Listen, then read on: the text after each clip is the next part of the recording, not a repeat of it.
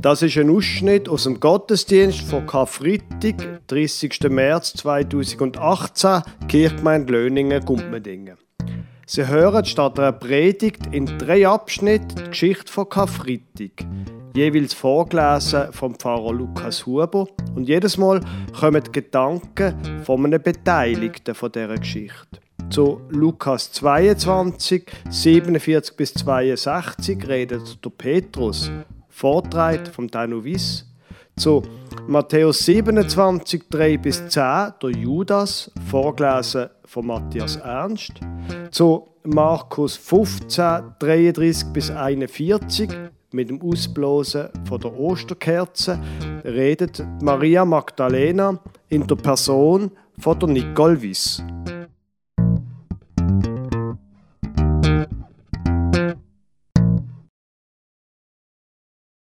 Die erste Lesung steht im Lukas-Evangelium, Kapitel 22, Vers 47 bis 62. Da ist zuerst die von Jesus.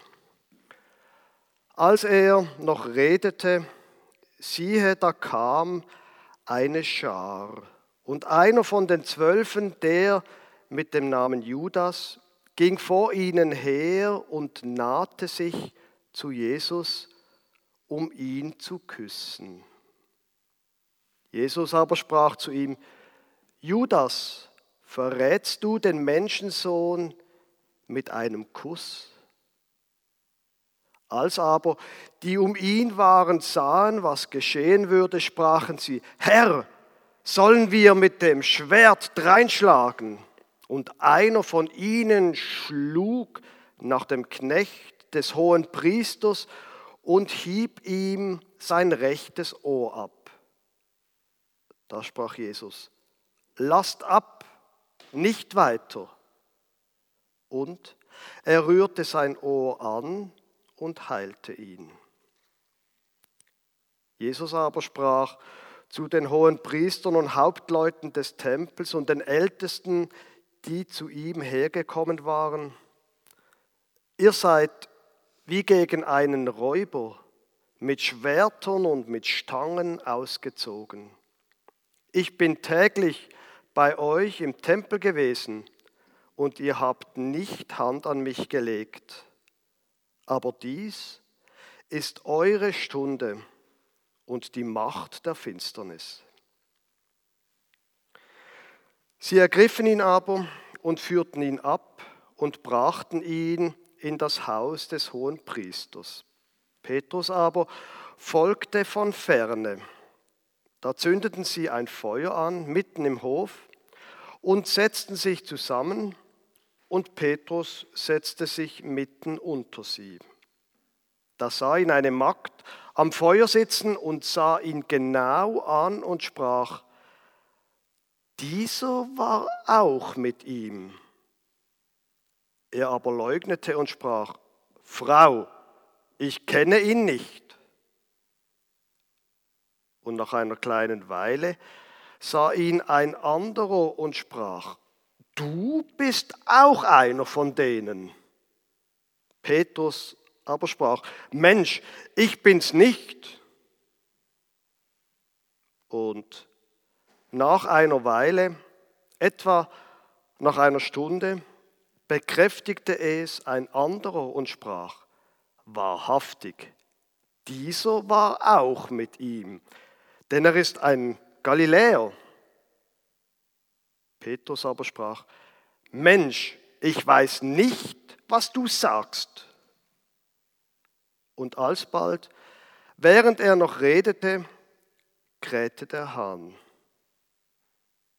Und der Herr wandte sich und sah Petrus an. Und Petrus gedachte an des Herrn Wort, wie er zu ihm gesagt hatte, ehe heute der Hahn kräht, wirst du mich dreimal verleugnen. Und Petrus ging hinaus und weinte bitterlich. Ich weiß, was ihr denkt. Jeder normale Mensch würde das unter diesen Umständen denken. Petrus, du hast ihn im Stich gelassen. Du hast nur an dich gedacht. Du bist ein Feigling.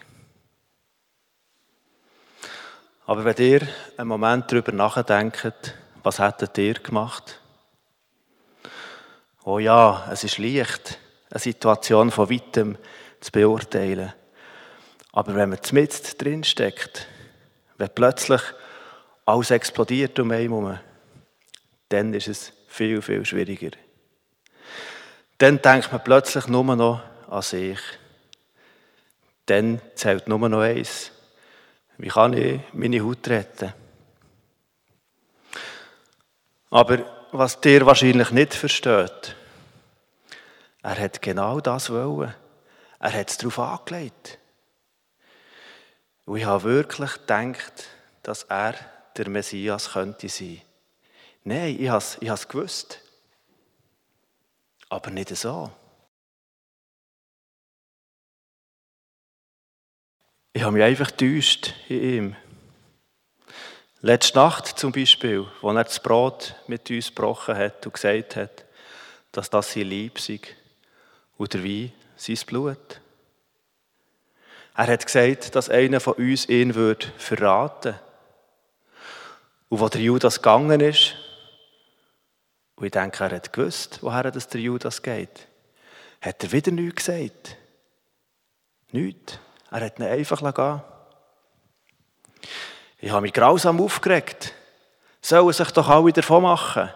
Sollen doch alle ihm den Rücken zukehren? Ich werde das nicht. Nein, ich werde zu ihm stehen.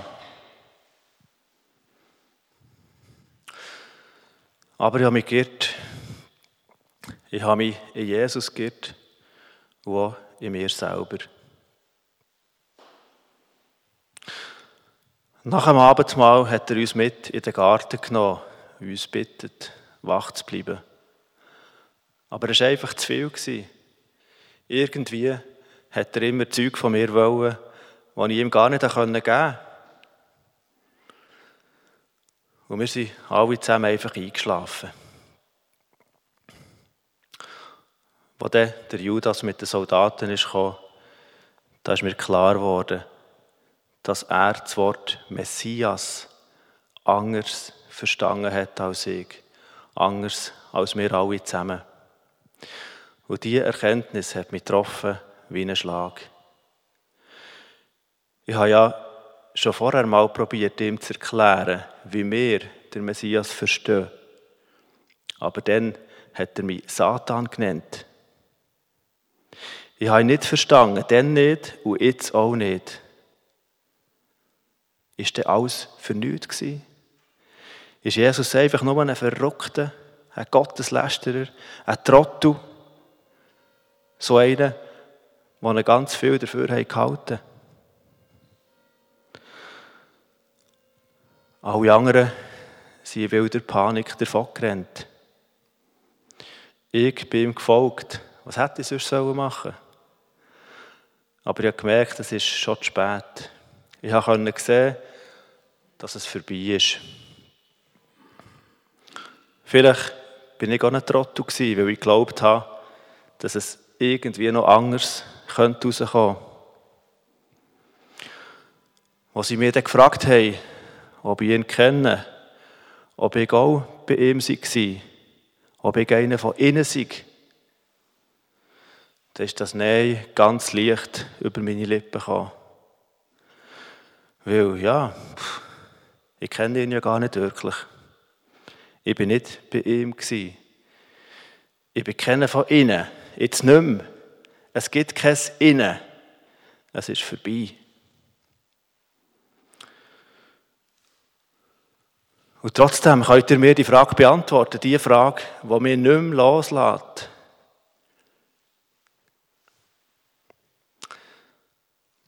Wieso hat so, ja, es hat richtig weh da, wo Jesus sich zu mir umgedreht hat.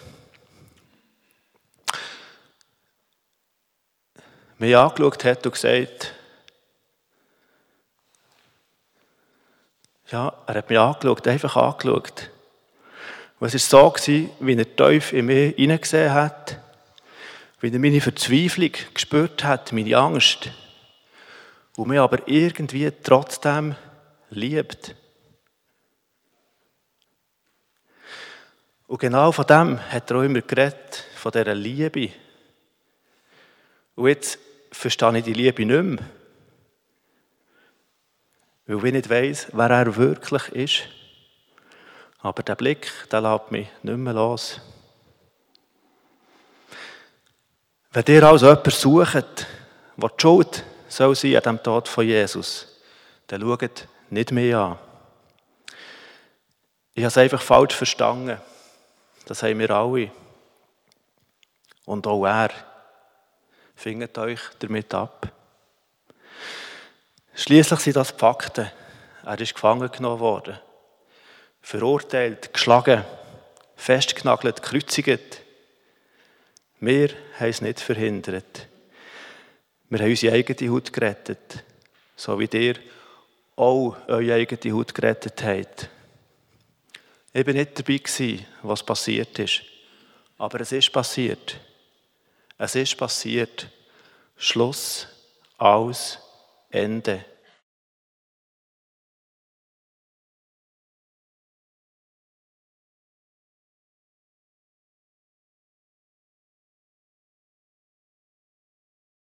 Matthäus 27, Vers 3 bis 10.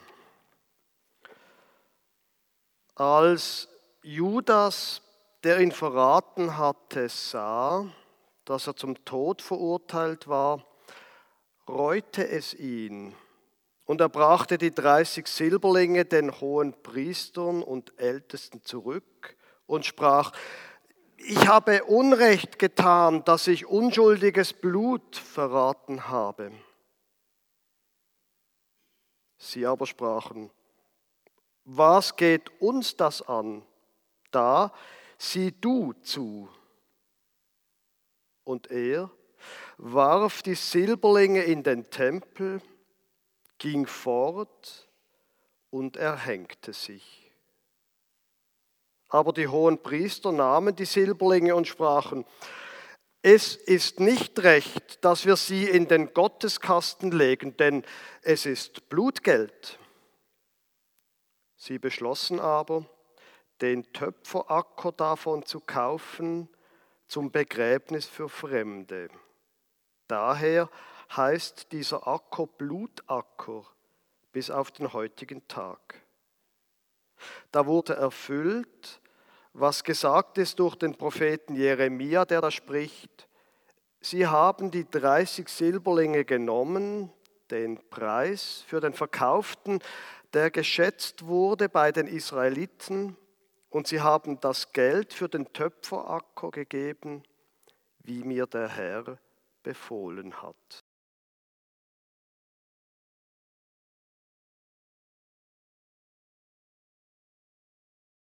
Ich muss das erklären. Ihr müsst das verstehen. Es ist nicht so, wie es aussieht. Wir haben wirklich große Hoffnungen gehabt. Wahrscheinlich zu große. Aber wir haben wirklich gedacht, dass der Jesus unser Volk könnte befreien. Die römischen Fesseln verreissen. Unserem Volk Selbstvertrauen wieder zurückgeben. Uns dabei helfen, uns wieder als Gottes auserwählte Volk zu fühlen und wieder eine mächtige Nation zu werden. Am Anfang ist alles so gut gewesen. Ich habe wirklich geglaubt, dass Jesus der Messias von Gott ist. Er hat mit Vollmacht geredet. Er hat sich in der Schrift auskennt. Es ist das erste Mal, wo ich einen Mensch kennengelernt habe, wo sich so richtig fest nach dem Reich von Gott gesehnt hat. So wie ich das tue. Nicht so wie die jüdischen Anführer mit ihrer Diplomatie und mit ihrem Taktieren immer um Kompromiss bemüht. Das sind feige Bürokraten und hemmen uns nur.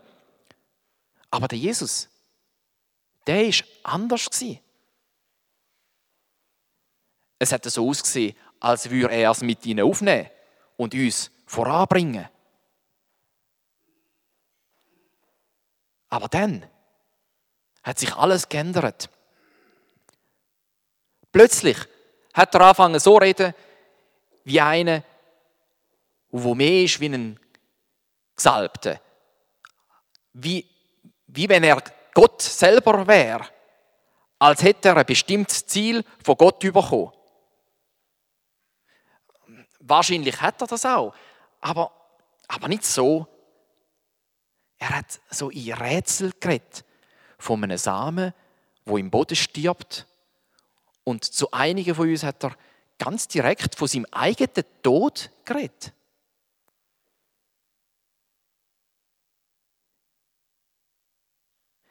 Er hat gesagt, dass er wird müssen leiden und sterben. Ich habe protestiert. Für was soll das gut sein? Für was soll Sterben gut sein? Was hilft uns das, wenn er leidet? Gibt es denn nicht schon genug Leid in dieser Welt? Genug Elend? Was wir brauchen, sind Taten. Wir brauchen jemanden, der die Menschen inspiriert und führt, einen, der kämpft. Wir brauchen doch nicht jemanden, der für uns stirbt. Ah, ganz gleich, wie gut oder wie schlecht das ist. Aber Jesus ist unerbitterlich Er hat nicht nachgegeben. Er hat von Liebe geredet und über Liebe bis zum Schluss. Aber für mich hat das eher gewirkt wie eine Kapitulation. Und dann, gestern Abend, da ist alles eskaliert. Wir haben uns fürs Passafest vorbereitet. Und bevor wir uns zum Essen angesetzt haben, hat er ein Handtuch genommen und eine Schüssel mit Wasser und hat uns angefangen, die Füße zu waschen. Also ganz ehrlich, das ist so erniedrigend. Sogar der Petrus hat das Gesicht vor Verlegenheit verzogen. Er hat wenigstens den Mut gehabt zum Protestieren. Aber wir anderen, wir sind wie Lämmer, die zur Schlachtbank geführt werden. Wir haben es zugelassen, dass er uns bedient. Dabei brauchen wir ihn als einen, der uns führt. Wir brauchen ihn, damit er den Menschen eine Vision von Veränderung geben kann. Wir brauchen Klarheit. Und was macht er? Er wäscht unsere Füße. Sagt uns, wir sollen das Gleiche tun, dass wir einander lieben Natürlich, Liebe ist gut und recht. Aber die Welt braucht nicht, braucht nicht einfach mehr Liebe, sie braucht Veränderung, Anleitungen, Taten. Und dann, als er das Brot gebrochen hat, habe ich ihn nicht mehr wiedererkannt. Er war jemand ganz anders. Er hat, hat all das Zeugs vom Leiden und Sterben einmal gesagt. Hat er gesagt, das Brot ist mein Lieb, der Wein ist mein Blut. Für mich ist das der Tropfen, der das Fass zum Überlaufen gebracht hat. Hat er dann getötet werden? Wäre es ihm lieber, wenn sie ihn gefangen nehmen und ihn an eins von ihren Kreuz nageln Ich glaube nicht. Zum ehrlich sein.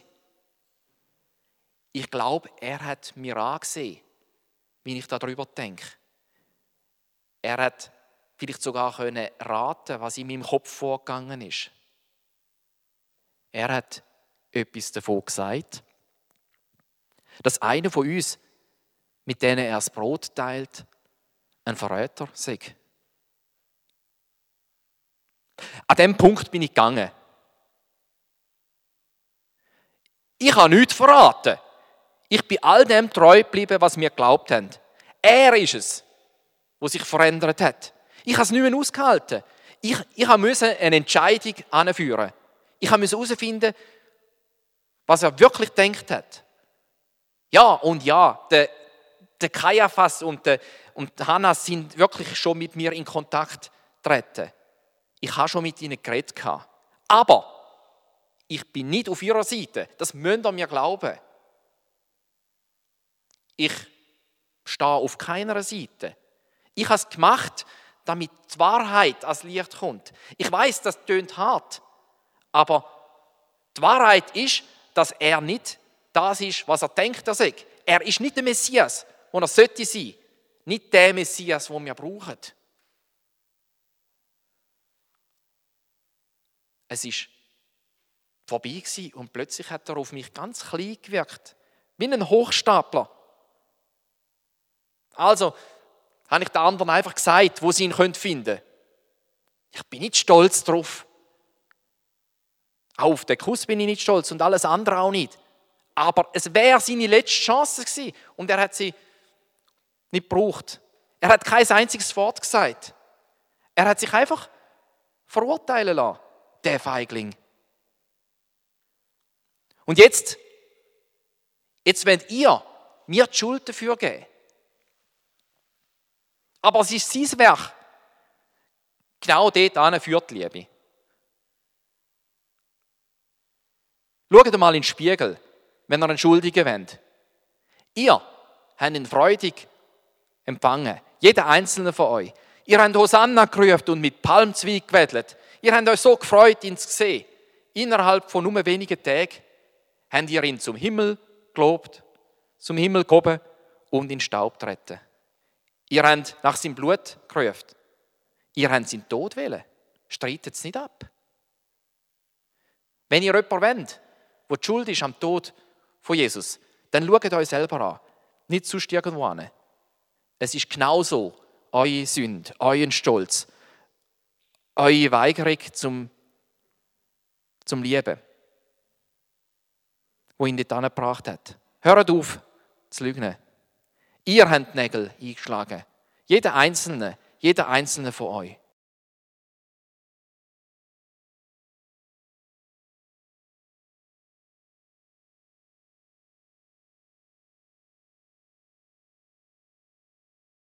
Markus 15, Vers 33 bis 41.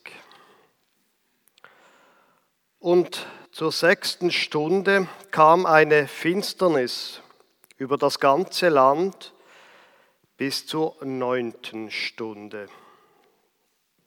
Und zu der neunten Stunde rief Jesus laut, Eli, Eli, lama asabtani das heißt übersetzt, mein Gott, mein Gott, warum hast du mich verlassen? Und einige, die dabei standen, als sie das hörten, sprachen sie, siehe, er ruft den Elia. Da lief einer und füllte einen Schwamm mit Essig, steckte ihn auf ein Rohr, gab ihm zu trinken und sprach, halt, lasst sehen, ob Elia komme und ihn herabnehme. Aber Jesus schrie laut und verschied.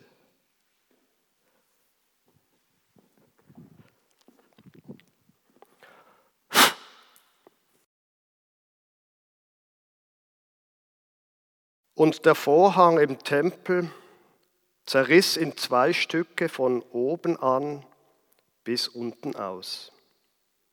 Der Hauptmann aber, der dabei stand, ihm gegenüber und sah, dass er so verschied, sprach, wahrlich, dieser Mensch ist Gottes Sohn gewesen.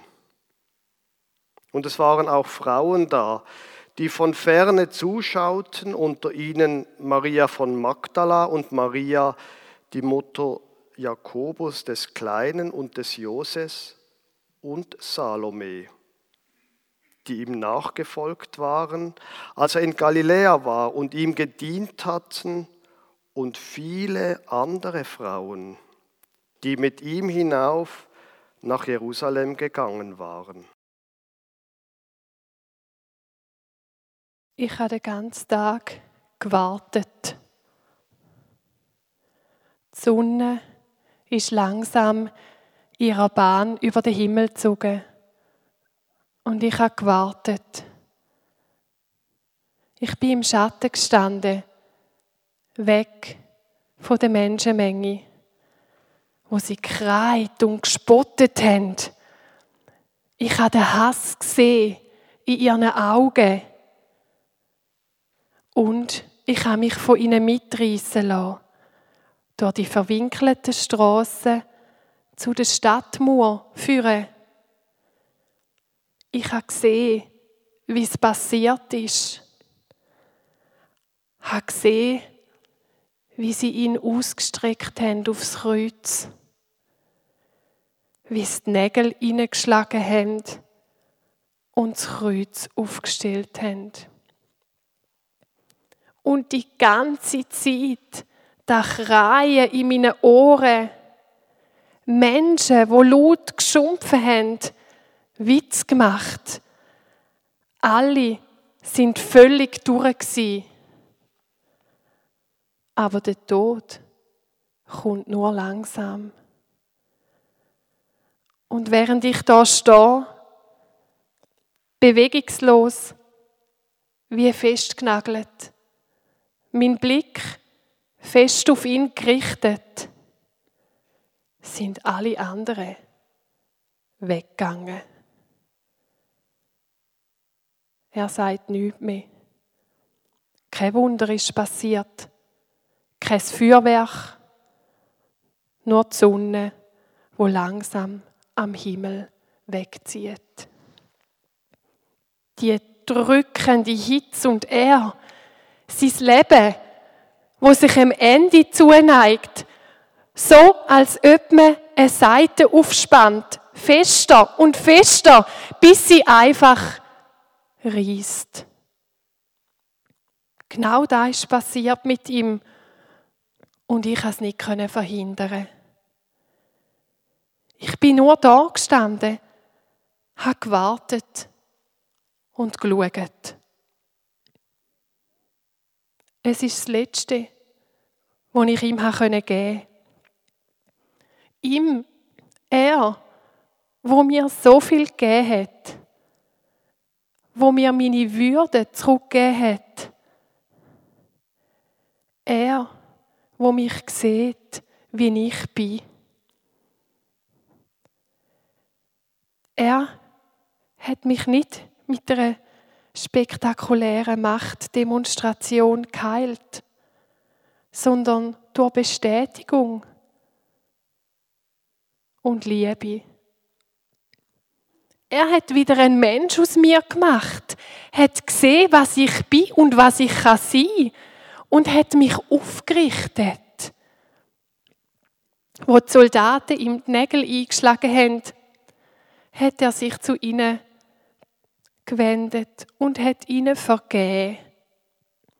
Er hat nicht einmal mit dem Pilatus oder dem Kaiaphas oder irgendjemandem anderem diskutieren wollen, als ob er gewusst hat, dass bei dem, was ihm passiert, es nicht um sie geht und die Schuld darum nicht bei ihnen liegt. Er hat auch den Judas machen lassen, obwohl er es gewusst hat. Und das letzte Mal hat er den Paulus vor sich selber gerettet, indem er ihn einfach mit dem Blick von der Liebe angeschaut hat. Genau das hat Jesus gemacht. Er ist für alles antreten. Ich sehe, ich sehe es in seinem Sterben. Darum fühle ich mich so elend, so tief müde. Er liebt weiter. Die Liebe ist die reine, unaufhaltsame Kraft, wo hinter all dem steht. Das ist für mich der Sinn vom heutigen Tag. Während der ganzen Woche, besonders während der letzten Stunde, hat er keinen Augenblick aufgehört zu lieben. Auch nicht den, wo so viel Stärke gebraucht hat, noch zu lieben. Wo er keine Option mehr übrig hat, keine Macht, die er nutzen können. Selbst dort hat er geliebt. Drum sind alle geflüchtet. Seine Liebe ist so gewaltig, so allumfassend, so einschüchternd. Sie wirft einen Schatten, wo selber die Sonne an Länge und Tiefe übertrifft. So hell ist das Licht von der Liebe. Und ich muss das Licht einfach immer wieder anschauen, bis es untergeht. Bis es unseren Hass, unsere Gier, unseren Neid, unsere Bosheit auslöscht. Am Ende ist nur noch murmelndes Betten von seinen Lippen gekommen. Ein Aufschrei gegenüber dem Gott, wo ihn verloren hat. Jeder wird jetzt versuchen, einen für die Geschichte zu finden. Sie werden wie der Pilatus machen, ihre Hände in Unschuld waschen. Ich aber weiß, wer die Schuld trägt. Ich weiß es und bin gleichzeitig durch da befreit. Denn ich bin es.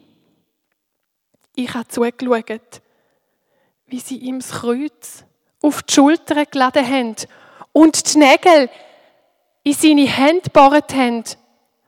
Und es war, wie wenn ich es selber gemacht hätte.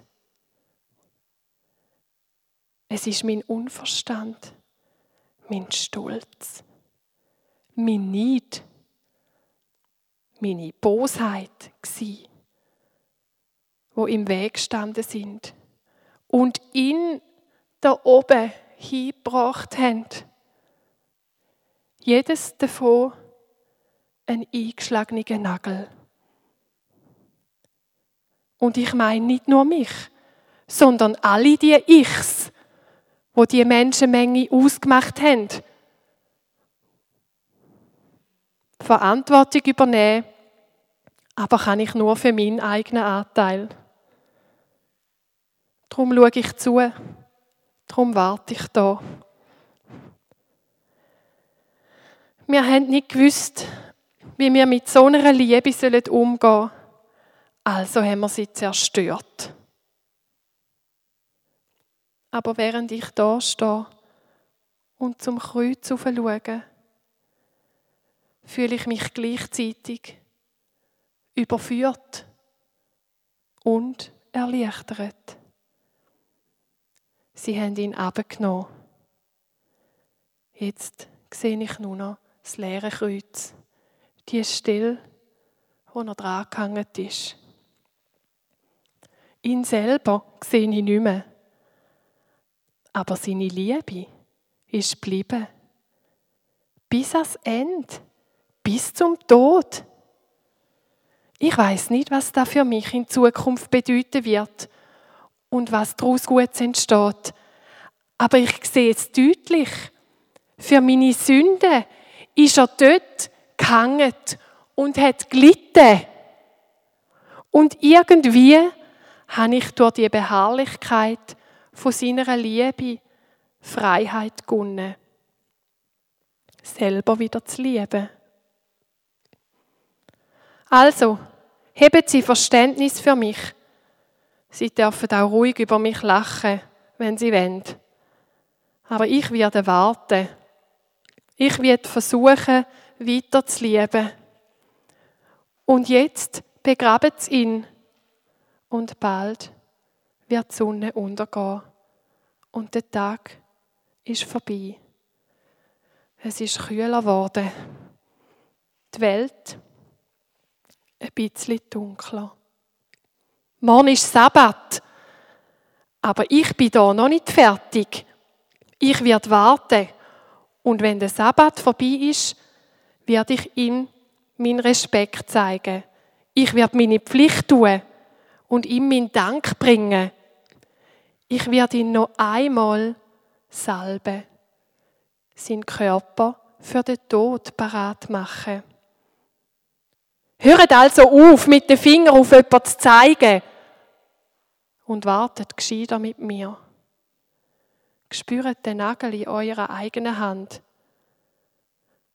und nehmt das Geschenk von der beharrlichen Liebe an ausgossen in seinem Tod. Gebrochen für euch.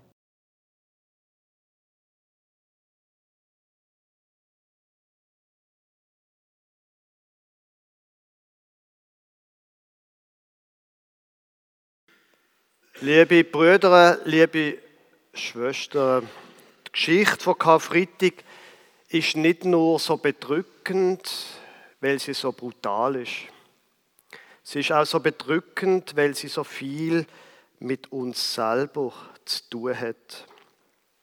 Wenn wir gut zugelassen haben, dann ist, denke ich, klar geworden, es ist unsere Geschichte. Wie wir unsere Prinzipien verleugnen, vielleicht Gott verleugnet. Wie wir unsere eigenen Ideen, unsere eigenen Prinzipien haben, wo wir durchziehen, egal was für Schmerzen das es auslöst. Wie wir still und langsam verzweifelt über dem, was passiert, und man sehnt, dass wir drinnen stehen. Amen.